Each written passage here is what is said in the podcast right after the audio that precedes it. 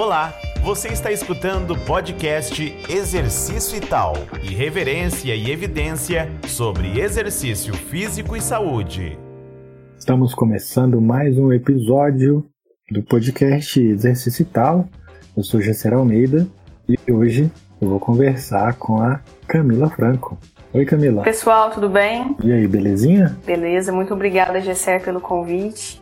É uma honra estar fazendo parte de toda essa equipe aqui com você. É uma, um prazer estar com vocês hoje aqui. Ah, obrigado. A gente que agradece, fica muito feliz de estar conversando com você. É, acho que esse, essa série vai ser legal, né? Porque eu vou conversar com todos os, os alunos né, de doutorado, de mestrado, para apresentar um pouco a nossa equipe. Ah, é muito legal, até porque para quem está entrando, conhecer um pouco como funciona é, como que acontece essas equipes de pesquisa e normalmente quando a gente está na graduação a gente não faz ideia como acontece, o que acontece, para que, que serve, como fazer, como entrar. Então é uma oportunidade que o pessoal vai ter de conhecer quem participa das pesquisas, como participar. E, por exemplo, eu não tive essa oportunidade, né? Então eu acho bem interessante quem está entrando agora na graduação ou na pós-graduação, conhecer um pouco da equipe e saber que todo mundo consegue e é capaz de entrar numa pós-graduação e concluir ela com êxito. Ah, eu acho que isso é importante, né, Camila? Que você tá, já que a gente está tocando nesse assunto, porque às vezes o aluno está na graduação e ele não, não, tem noção, igual você falou, de que é um mestrado, de que é um doutorado, e ele acha aquilo um mundo tão distante e ele acha que não é para ele. E talvez um dos nossos objetivos aqui, inclusive com esses episódios, é mostrar que é para todo mundo, né? Para quem quiser fazer. Claro que não é fácil, né? Algumas pessoas acabam ficando pelo caminho, outras mudam, outros desistem e tá tudo bem, né?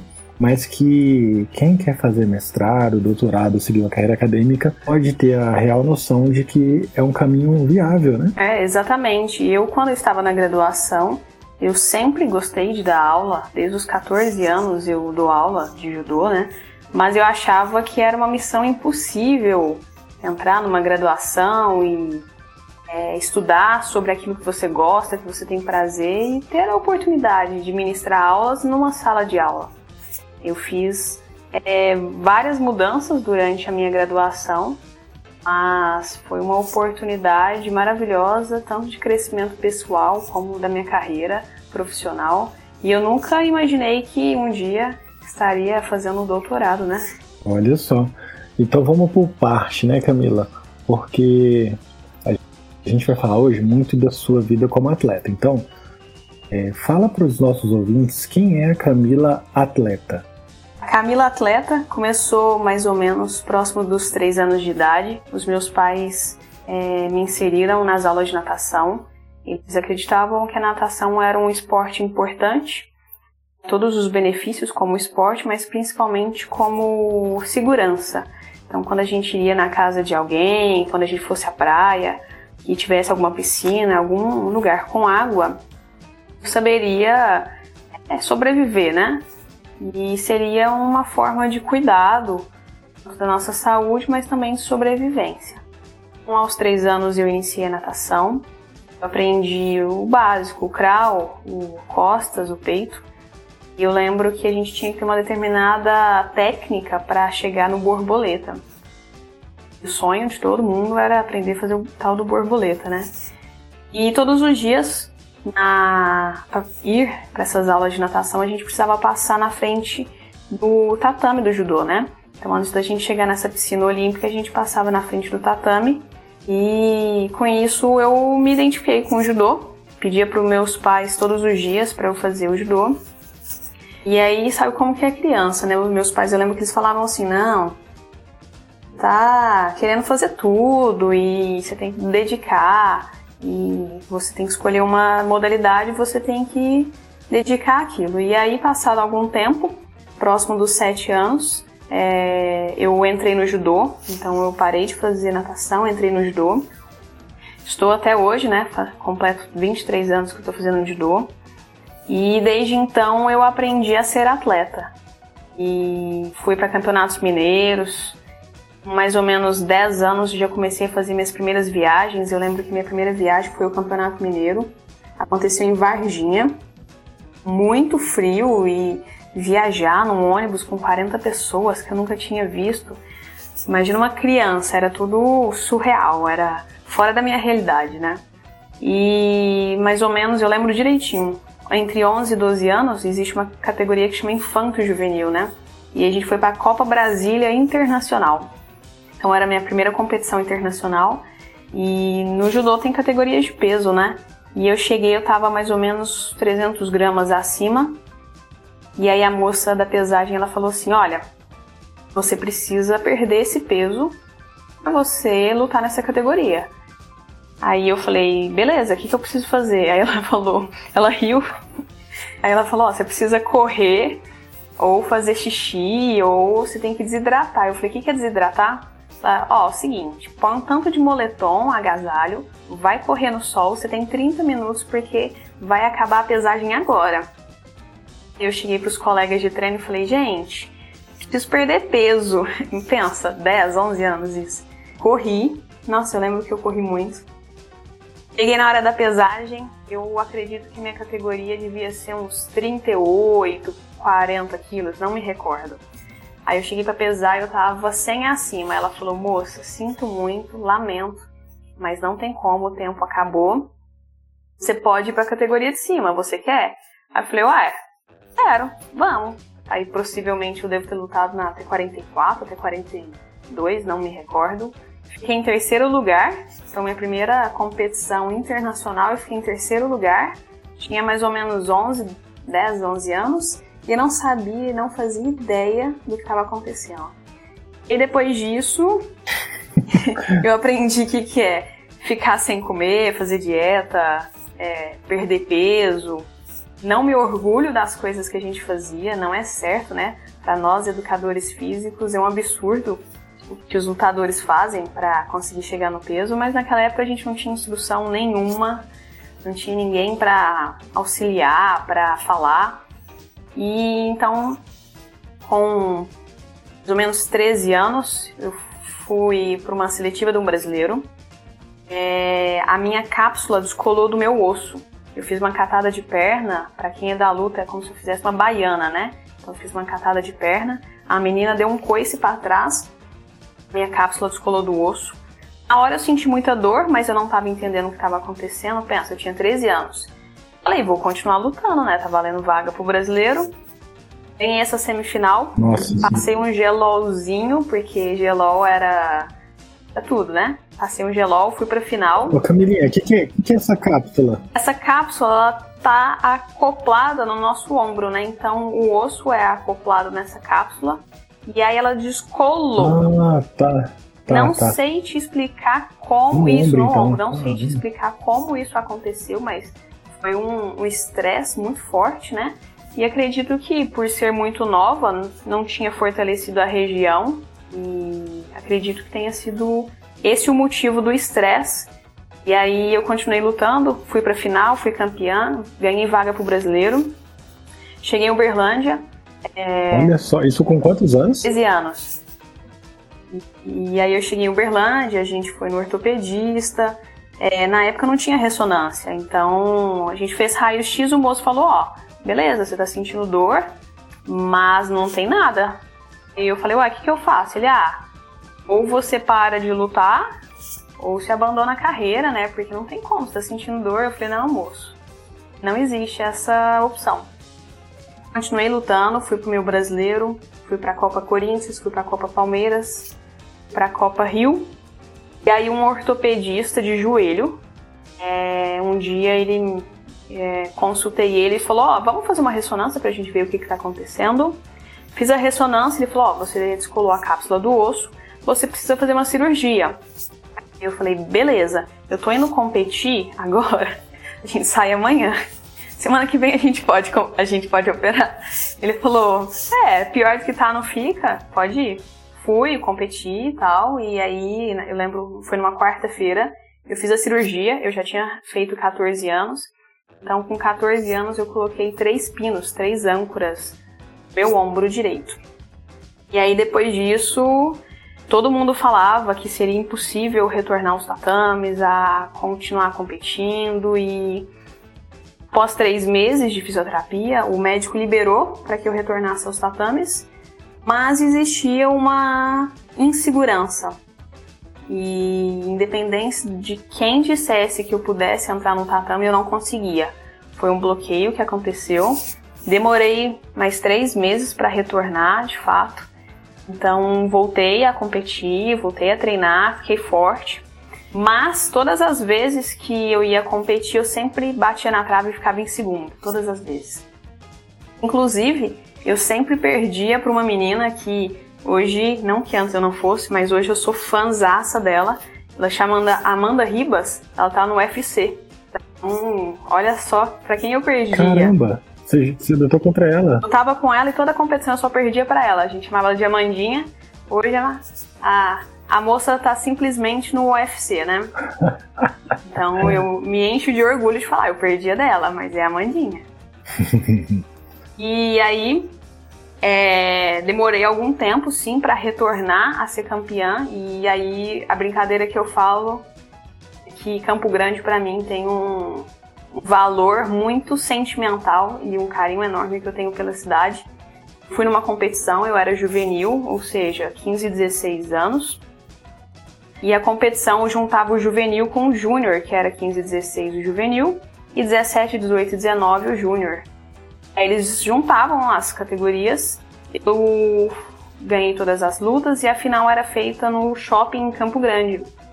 Imagina, representando Minas Gerais, o moço no microfone falando, representando Minas Gerais, Camila Franco, aí todo mundo uh, vaiava e xingava. E aí a moça que estava na final comigo era de Campo Grande, aí representando a casa, Mato Grosso do Sul, falou o nome dela todo mundo! Imagina um shopping lotado, sábado à noite, tanto de gente que tinha. Eu falei, vamos, embora. Lutei contra a menina, ela era faixa preta, eu era faixa, era faixa roxa ainda na época. É, ganhei dela. E aí, quando o árbitro encerrou a luta, porque eu ganhei de pontos, né? Não ganhei de finalização. Aí o árbitro encerrou a luta, eu não acreditava. Eu lembro que eu liguei pra minha mãe e falei chorando: Mãe, adivinha o que aconteceu? Aí lá, não, Camila, de novo se machucou. Você quebrou a perna? O que foi dessa vez? Não, eu não quebrei não. Ela, Camila, você desmaiou, você levou um estrangulamento? Eu falei, não, mãe, ganhei. E aí foi emoção. Então, Campo Grande me marcou muito em relação a isso. E aí depois disso eu entrei na faculdade aos 18 anos, fiz educação física, é, entrei na UFO e na UFO na época nós fazíamos licenciatura e bacharel, né? Então a faculdade era integral. Os treinos que eu tinha para fazer de judô no clube que eu treinei a vida inteira não davam certo porque eu não conseguia chegar a tempo de treinar. E aí o judô começou a dar uma pausada. É, tinha algumas competições universitárias que eu tinha sempre conseguido vaga pelo histórico que eu tinha de competição, mas eu não conseguia treinar de fato aquilo, aquela, aquela, daquela forma que eu treinava antigamente, né? E aí entrei na faculdade, comecei a estudar mais, comecei a, a ter outras oportunidades e eu sempre gostei muito de esporte. Só que eu nunca podia competir outras coisas ou treinar outras coisas por causa do judô. Então eu lembro que mais ou menos aos 10 anos, meu sonho era fazer triatlo. Antigamente o triatlo de Santos era muito famoso, passava no Globo Esporte, no domingo, no Esporte Espetacular e a família inteira sentava no sofá para assistir, mas eu não tinha essa oportunidade de fazer porque o judô demandava muito tempo, né? Meu. E aí entrei na faculdade. Antes de entrar na faculdade, no ensino médio, eu me recordo que é, eu joguei handball pelo colégio. Eu joguei handball pelo colégio um moço me viu jogando handball, me convidou para jogar handball pelo time da cidade. E aí eu joguei como goleira do time da cidade. Então quando eu entrei na faculdade, é, eu continuei a praticar os esportes. Eu joguei futsal pela faculdade, fui do basquete, por incrível que pareça, para quem me conhece sabe que eu não sou gigante. E eu gostava muito de jogar basquete. A universidade tinha uma competição para ir, me chamaram, me convidaram para ir. A gente jogou contra as meninas da, da Unip. E a Unip, antigamente, de Campinas, era patrocinadora das meninas que jogavam na NBB feminina, né? Então, a moça mais baixa do time, ela tinha 1,80m. Nossa. E eu lembro que nesse, nesse jogo a gente perdeu somente de 120 a 20. 120 a 20? E. Parece jogo de videogame, né? Caraca. E, e aí na faculdade, então, eu fui do basquete, fui do handball, fui do futsal, fiz, fui do atletismo, né? No atletismo eu corri os 200 e o 4 por 100, que é o revezamento feminino. E continuei no judô. E aí, ao, com o passar do tempo, fui continuando, fiz várias competições pela faculdade, mas nada muito profissional como era antigamente no judô. E aí hoje, por incrível que pareça, isso parece bizarro, né? Mas mais ou menos quando eu tinha uns 14 anos, meu preparador físico pedia pra gente aquecer. O aquecimento na época era correr 30 minutos. Ou seja, desde os 14 anos eu aqueço 5 quilômetros. E na época eu não fazia ideia disso. E aí eu não fazia ideia, porque antigamente a gente corria descalço, né? E, aí ele falou: Ó, oh, vai ter uma competição, a corrida do trabalhador, você quer fazer? E eu falei: Vamos, vamos fazer. Ele: Ó, oh, mas precisa ter mais de 16 anos. E aí eu preciso que o seu responsável. E aí o preparador físico falou: Ó, oh, vai ter uma corrida no dia do trabalhador, vão ser só 10 quilômetros. Tá afim de correr? Eu falei, claro. Ele falou, ó, oh, mas você precisa levar um responsável. Aí eu falei, ah, você tá pedindo então que meu pai ou minha mãe corra comigo? Aí ele falou, é. Eu falei, tem chance. Você tá doido? Como que eu vou pedir pra minha mãe e meu pai correr 10km comigo? Eu falei, ó, ah, eu posso pegar a carteirinha da minha irmã e passar por ela? Ele falou, não, não pode. Isso é errado. Eu falei, tá, vamos ver. Eu vou falar pra minha mãe ir comigo e lá na hora a gente vê e dá um jeito. E aí foi isso. Corri os 10 quilômetros, cheguei morrendo. Hoje eu faço ideia do quanto eu corria bem não sabia. Então imagina, eu tinha 16 anos, fiz 10 quilômetros em 56 minutos. 10 para 56? Agora, quem que você conhece que corre em 5... Caramba, sem treinar, né? Com 16 anos. Agora, quem que você conhece que sem treinar a corrida... Ah, fazer judô. A corrida era aquecimento. E aí eu não fazia ideia do quanto, né, eu corria bem e sem saber de nada. Na faculdade eu continuei, participei de corridas de rua. E aí nunca mais parei. Caramba, Camila, mas peraí. É, é muita informação, né? Você começa no judô e aí é, é, aquece, pô, 30 minutos correndo é muito tempo muito nova, é, começa a despontar no judô, né? E daí você, sei que isso vai desencadear outras habilidades, né? Igual você falou, no, judô, no basquete, no handball, você sempre teve uma habilidade com esportes. Mas, voltando um pouco para o judô, é, eu sei que você viu algumas, algumas, algumas competições importantes. Quais foram as principais competições importantes que você é, ficou no pódio e no judô? Então, eu não sei te falar ao certo, mas todos os anos que eu participava do Mineiro eu era campeã, até a Amandinha chegar, né? Então acredito que durante uns 7, 8, 9 anos uhum. Fui campeã mineira. E aí quando a Amandinha começou, eu ficava sempre em segundo. É, ganhei um campeonato brasileiro e um campeonato sul-americano. E aí aconteceu da seguinte forma, né? Na, no período da manhã uhum. eu lutei o brasileiro e no período da tarde eu voltei para lutar o sul-americano. Então no mesmo dia eu fiz as duas competições. Eu fiz no total de sete lutas. Eu fui campeã das sete lutas. E aí é um marco para mim na minha carreira como atleta que nesse dia fui campeã brasileira e sul-americana. Realizei essas sete lutas e foi um sonho realizado e exatamente no ano que isso aconteceu, eu totalizei 100 medalhas. Então é assim, acontece que a gente participa de muitas competições, mas nem sempre a gente ganha medalha. Não é igual na corrida de rua que você passa a linha de chegada e você ganha uma medalha. Antigamente era primeiro, segundo e terceiro lugar, não tinha nem dois terceiros lugares, né? Então, nesse ano, eu uhum, me consagrei uhum. campeã brasileira sul-americana e essas medalhas é, foram a essa, uma dessas né, foi a centésima medalha da minha carreira. Ô, Camilinha, e o que, que te, te separou do, da sua jornada de atleta, por exemplo, de, uma, de um mundial ou de uma Olimpíada? O que, que rolou que você acha que não. Eu treinava num clube e nesse clube existiam oportunidades que não eram oportunidades no sentido de que quem era o melhor conseguia as coisas, né? Eu classifiquei para um brasileiro uma vez e o clube disse que ele não tinha condições financeiras de me levar para essa competição.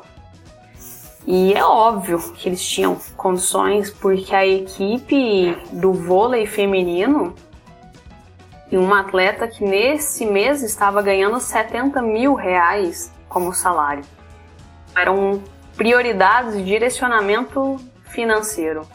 E ela, nessa época, ela estava ganhando esses 70 mil para ficar na fisioterapia porque ela tinha acabado de fazer uma cirurgia no joelho.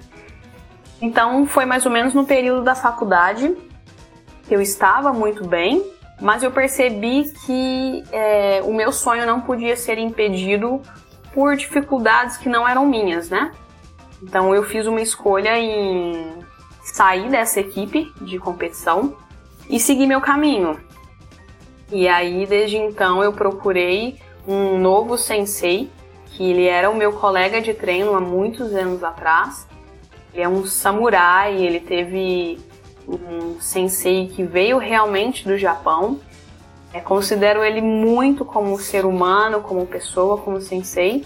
E aí eu fui pra treinar com ele, competir com ele, só que eu já não participava mais de uma federação, eu participava de uma liga.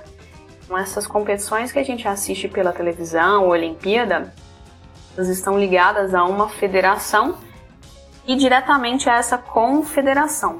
Como eu saí da federação e fui lutar a liga, então eu não tinha hum. acesso a essas competições, até porque financeiramente não era viável e eu precisava estar associada a um clube. Como eu estava na faculdade, eu não podia é, largar tudo dos meus estudos para me dedicar totalmente aos treinos, né? Então foi uma escolha. Ou eu fazia uma faculdade federal e tinha aula integral e treinava, não recebia por isso. Enquanto isso, os meus colegas que eu conhecia na juventude estavam recebendo para treinar, eles tinham um salário, eles tinham casa, comida, roupa lavada, eles treinavam por uma equipe de alto rendimento e essa equipe pagava para eles competirem e tudo mais. Então foi uma escolha que eu fiz foram oportunidades que aconteceram também, mas chegou um ponto que eu já estava muito velha para isso. Normalmente isso acontece com 15, 16 anos, né? Você mudar de equipe para uma equipe grande, para capital, treinar. E eu já tinha 18, 19 anos, então já tinha passado um pouco do tempo. E então alguns colegas sim foram para campeonatos europeus, campeonato mundial, e eu não fui mas também foi mérito meu, assim, eu não tinha condições de treinar da forma que eles treinavam, eu não recebia para treinar como eles. Então, foram algumas escolhas que eu tive que fazer e que eu não me arrependo. Hoje, a única pessoa da minha época que treina ainda e está de ponta é a Rafaela Silva, que todo mundo conhece, né? Campeã olímpica, medalhou ah, mundial. De ouro, né? É, campeã olímpica. Rafaela é uma atleta sensacional. Você lutou com ela? Não lutei porque ela era uma categoria acima, mas eu já joguei fliperama com ela antes da competição. Inclusive, eu quase cheguei atrasada no meu brasileiro porque a gente tava jogando Street Fighter naquelas máquinas de fliperama. Sim.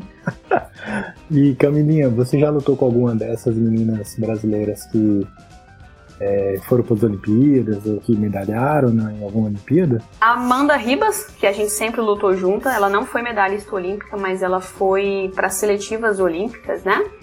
Então, é, ela uhum. não é, ela não foi da seleção que a gente fala principal adulto, né, que vai para uma Olimpíada, mas ela já foi para a seleção e na época que a gente era juvenil, júnior, ela ia para as competições, mas hoje ela está simplesmente no UFC, então é, é quase a mesma coisa. É, caramba, é, essa, essa parte do, do esporte brasileiro, ela é em que o atleta chega a um determinado momento que ele tem que tomar uma decisão, né?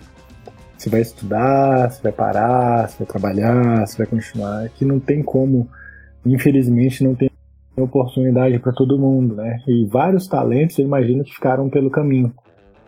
Até por conta de falta de incentivo, né, de clubes ou de estrutura mesmo, né, para as pessoas poderem é, viver do esporte, né? É muito difícil. Mas eu fico muito feliz com a sua trajetória e você é sinistra, né? E Camilinha, conta aqui para mim, porque você é de Uberlândia, né? você fez é, Educação Física na Federal, né, de Uberlândia, na UFO. Aí você faz um mestrado por aí também, e aí você vai fazer doutorado na UFMS em Campo Grande. Até aí, aí tudo bem, né? Porque você tem até uma ligeira relação aí com, Campo Grande, foi, né, ganhou lá, etc. E aí, quando eu te conheci, eu te conheci como uma menina do judô e uma menina do jiu-jitsu. Então você também foi pro jiu-jitsu, começou a ganhar no jiu-jitsu, né? É, e a gente estuda jiu-jitsu, né, no seu doutorado, e judô, e artes marciais, etc.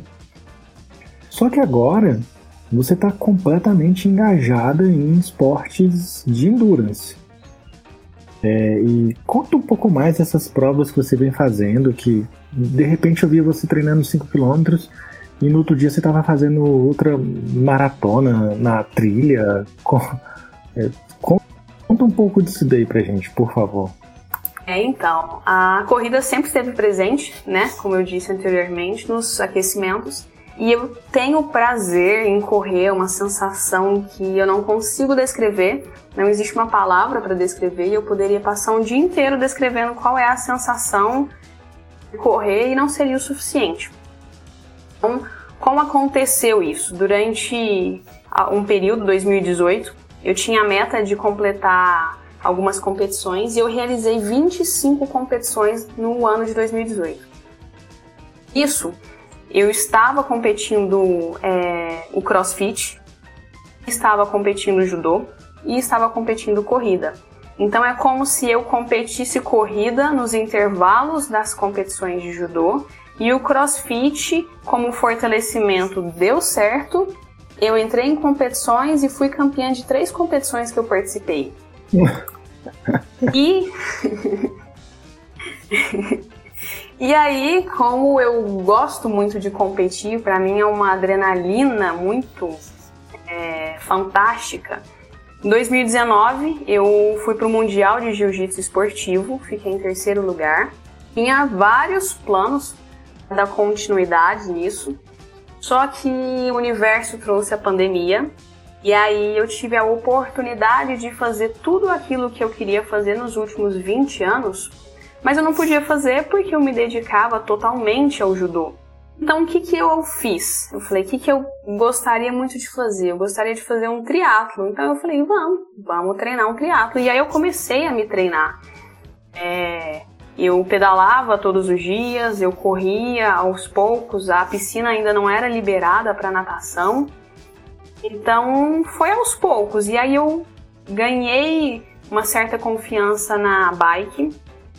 Não me orgulho em dizer isso, mas eu falo, não façam isso. Um dia eu pedalei 10, no outro dia eu pedalei 20, no outro dia eu pedalei 30. E eu falei, ah, vou pedalar 50. Nossa, legal, deu certo 50. E existe uma cidade ao lado aqui da minha cidade, chama Romaria. E as pessoas, ela chama Romaria porque existe uma estrada de romeiros. As pessoas vão até essa cidade para pagar promessa. Não fiz promessa, mas eu falei, ah, legal Vamos pedalando até Romaria? Vamos.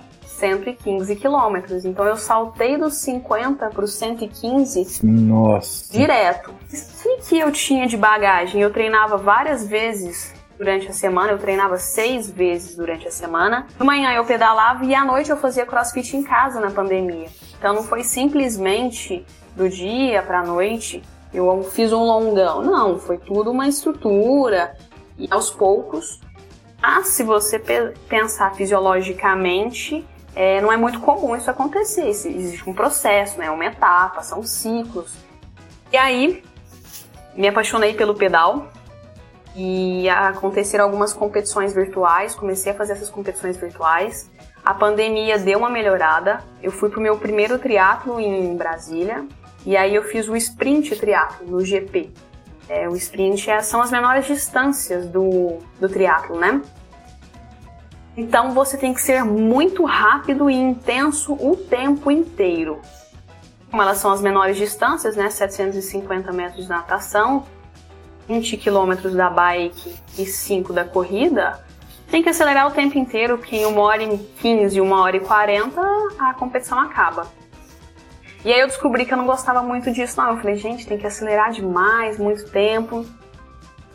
Isso foi em dezembro do ano passado. Em outubro surgiu uma competição que chama WOS, aqui perto da cidade, e ela corrida de montanha. Então, como que isso surgiu? Na minha cidade tem muitas cachoeiras próximo da minha casa. Então, se eu pedalar 15 quilômetros, eu estou numa cachoeira gigantesca. Como eu sempre gostei muito de mato, de natureza, de cachoeira, eu sempre corria na estrada de terra, mas um tênis, sem relógio, assim, nada muito sofisticado. Surgiu essa corrida, eu fiz ela, fiz os 12 quilômetros. Ela tinha mais ou menos 550 metros de altimetria, ou seja, uma boa subida. E aí eu fiquei em quarto lugar. Eu falei, gente, olha só, fiquei quarto lugar na categoria. Esse negócio tá dando certo. Vou continuar. E aí, é, esse ano eu faço 30 anos, né? Então eu mudei de categoria. Eu tô de 30 a 39. E aí eu falei, é, agora é hora de realmente as coisas mudarem. E aí me veio na cabeça, vamos aumentar a distância, fazer uma coisa que você nunca fez. E aí, no início do ano, em março, eu fiz o WOS, é, 25 quilômetros, 750 de altimetria.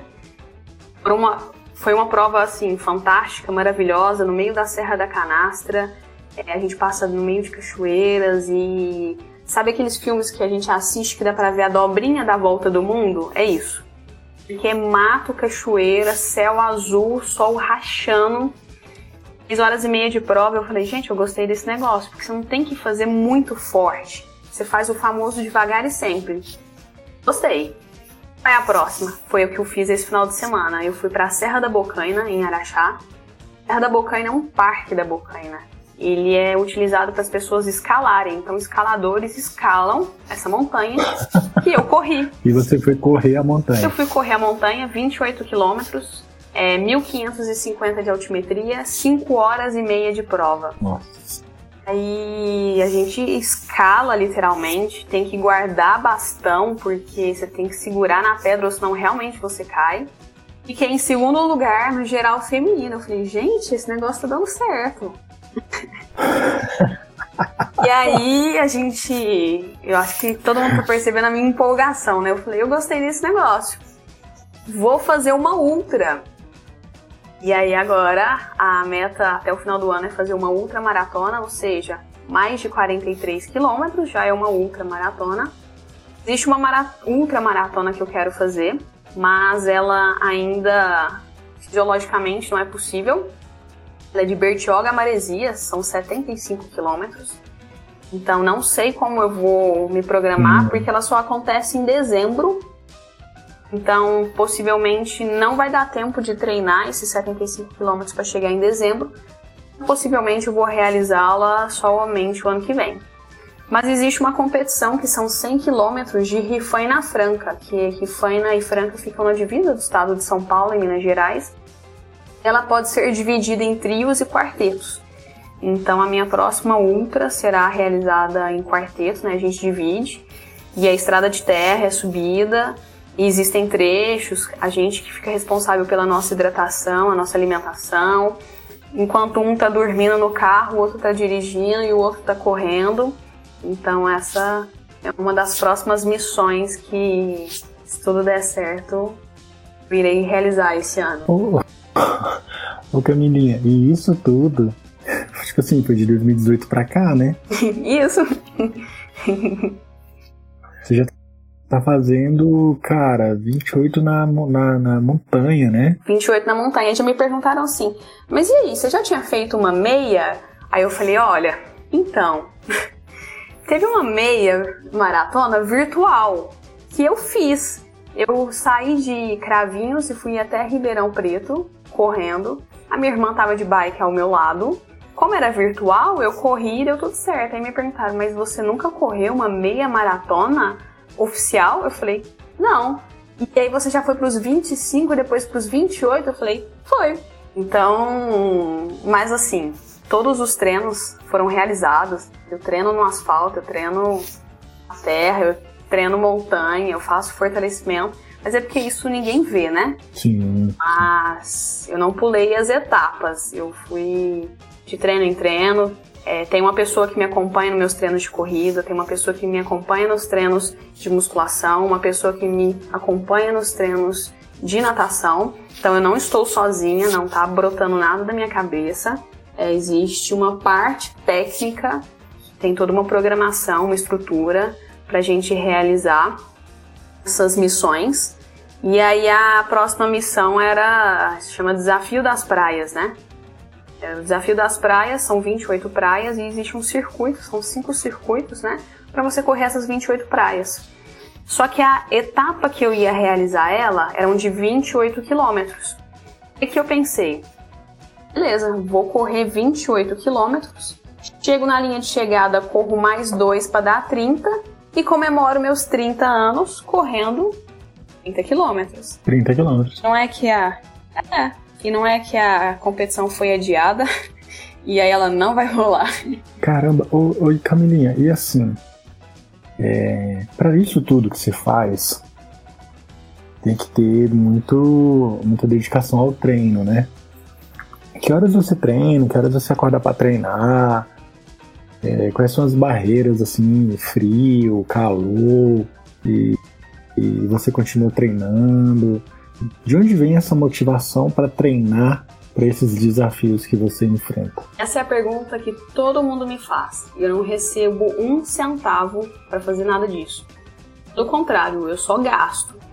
E o gasto é gigantesco. O Gesser disse, no Brasil não existe investimento para isso. Mas me motiva a sensação de estar tá ali.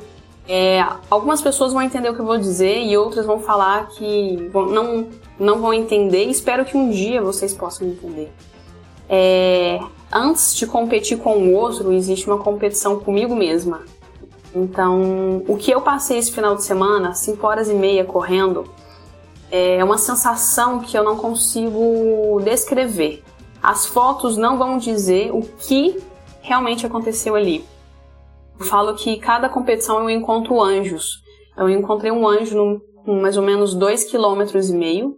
Então praticamente a gente correu 25 quilômetros juntas. Essa moça é lá de Vitória. A gente conversou o percurso inteiro.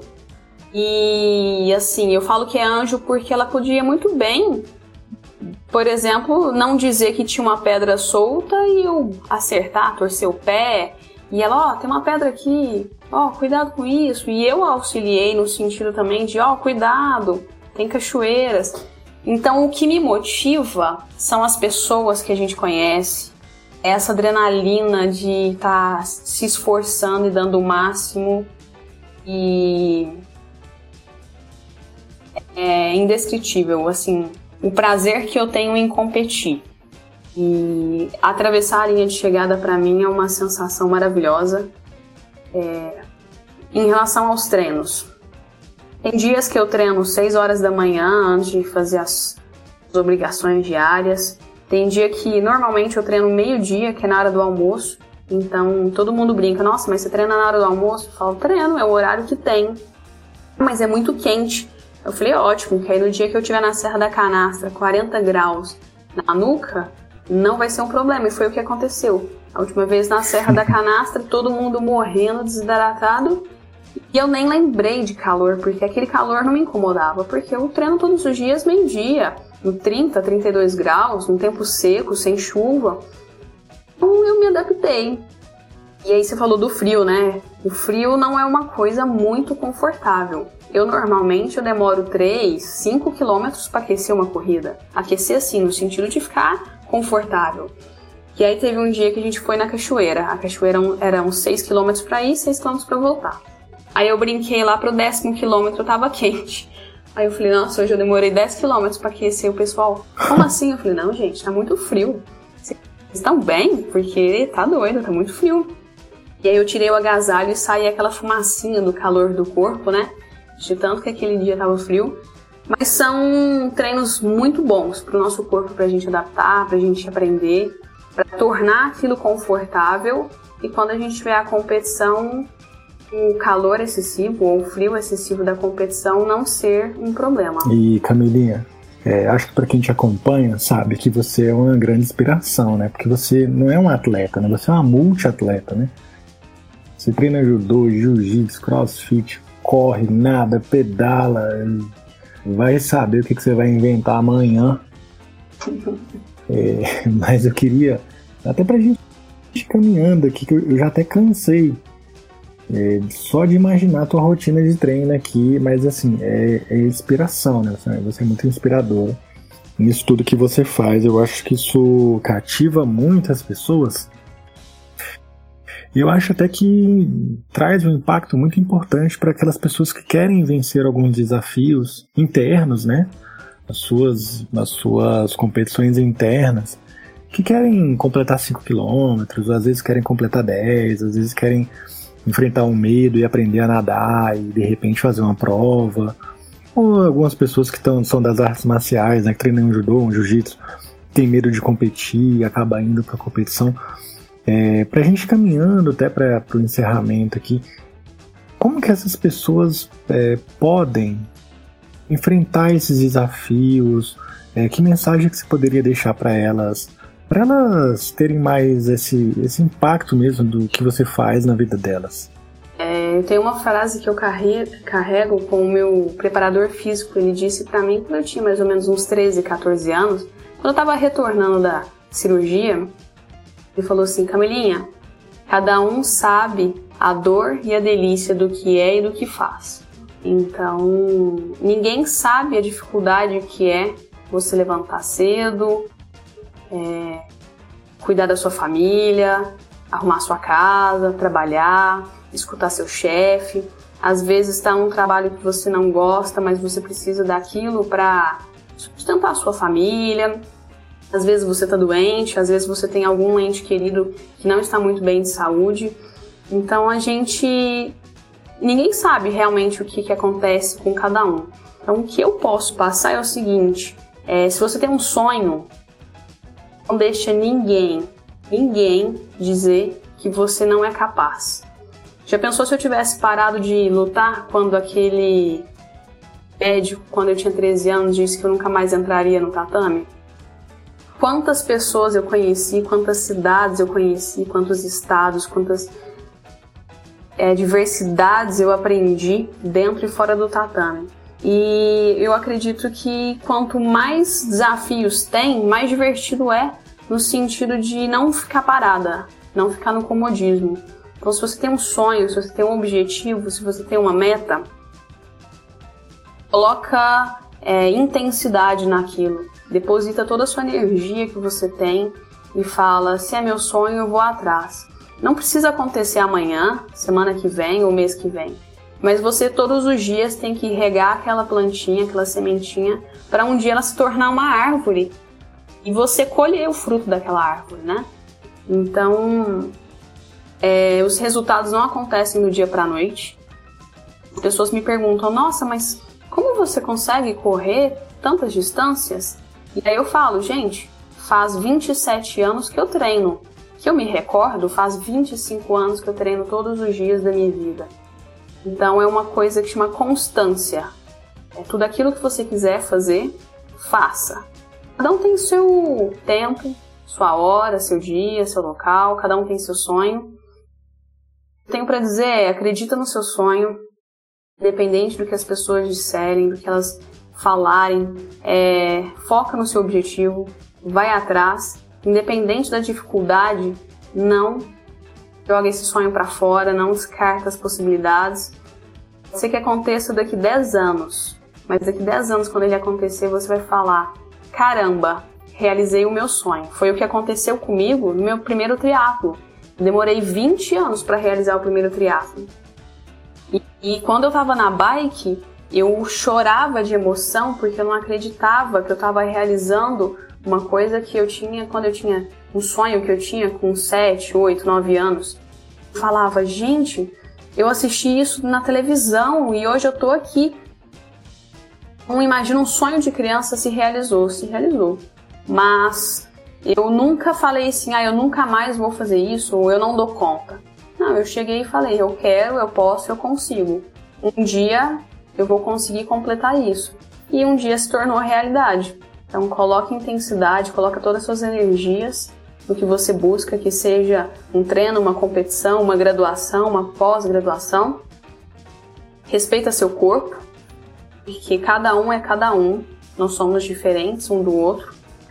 E um dia as coisas vão dar certo. É muito legal, Camila, muito inspirador. Espero que um dia eu possa fazer uma prova aí de atletismo com você, hein? Vamos ver se a gente corre junto. Vamos combinar. Uma, alguma provinha aí. As pessoas que escutam a gente, estão vendo você falar e devem estar pensando assim: ah, mas essa menina aí só deve treinar o dia todo. Não faz nada e tal. é, você treina, né? Com tal, compete, você trabalha, você estuda, né? Você faz doutorado. Conta aí um pouco dessa, da sua rotina, só para a pessoa não achar que você vive do, do de ficar vive de ficar treinando, né? É, não, eu acordo 5 horas da manhã e olha, daqui a alguns minutos vai dar 11 horas da noite eu ainda estou acordada. Então, não, eu não tenho como me sustentar. Eu preciso atrás, eu estudo, eu trabalho, é, eu vou atrás das minhas coisas. Os meus treinos acontecem nos intervalos de uma obrigação a outra. Então eu tenho que arrumar casa, tenho que lavar roupa, fazer compra de supermercado, não tem ninguém para fazer isso para mim. Eu tenho um gato para cuidar, eu sou ser humana, não sou robô não. É, é, o dia podia ter mais horas para a gente conseguir completar com mais êxito, né? Mas uma vez o Gesser me disse uma coisa que eu vou levar para o resto da vida. Ele disse que rico é aquela pessoa que tem tempo. E ter tempo é utilizar ele de uma maneira muito boa. No meu ponto de vista, estar com a família é utilizar meu tempo muito bem. E muitas vezes eu deixei de estar com minha família para treinar. Então eu abri mão de uma coisa que eu acho primordial para treinar. Mas valeu a pena. É, hoje eu consegui conquistar muitas coisas de acordo com essas vezes que eu não estive presente com minha família, das vezes que eu não pude estar numa festa, num, num evento, num velório da minha família, porque eu estava treinando, eu estava competindo. Então, a rotina a gente precisa ter muita dedicação. E eu aprendi que, ah, mas é aniversário do fulano. Não, beleza, é aniversário do fulano. Eu vou treinar. Quando eu acabar o treino, vou lá. Ah, mas é aniversário do fulano. Não, mas você tem uma prova no doutorado. Você vai falar pro seu orientador, não, ó, hoje eu não vou porque eu tenho aniversário. Não. Você faz as suas obrigações e quando encerrar, você vai para o aniversário dessa pessoa. É, então, eu lembro direitinho, na época da, do mestrado, eu fazia o mestrado durante a semana, fazia uma pós-graduação no final de semana, trabalhava em três lugares e, treinava duas vezes ao dia. E aí as pessoas falavam, ah, mas como que se dá conta? E eu falei, olha, eu coloco na minha agenda, tem agenda e eu coloco até o horário de tomar remédio, porque senão eu realmente não lembro, porque tem muita coisa. Mas eu coloquei como meta, como objetivo, completei o mestrado, completei aquela pós e treinei. Na mesma época foi a época que eu fiz as 25 competições daquele ano. Então, é, é dedicar, é colocar prioridades na sua vida, ser organizado, e que se você não é organizado, você não consegue fazer tudo. E dedicar, essa é a palavra, dedicação. Maravilha. É isso, senhoras e senhores. Camila Franco, multiatleta, aluna de doutorado, ser humano, tem um gatinho e uma grande amiga minha. Muito bom.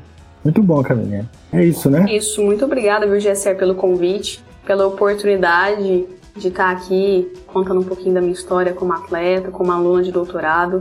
E é um prazer é, contribuir com vocês, mas é um prazer da minha vida poder ser sua aluna e é, não tem como eu dizer o tanto que eu sou grata a todas as oportunidades que nós estamos tendo de fazer pesquisa em lutas, do nosso doutorado e quero te agradecer muito obrigada mesmo por toda a orientação, pela nossa amizade, pelo carinho e pelo excelente professor, pelo excelente pai que você é, pelo amigo que você se tornou e espero que a gente possa construir um futuro maravilhoso tanto na nossa caminhada acadêmica como na nossa caminhada pessoal. Com certeza, Camilinha. Eu que agradeço o carinho e fico muito feliz de ter você na nossa, na nossa equipe na nossa vida, né? Muito bom. É isso, senhoras e senhores. Até o próximo episódio.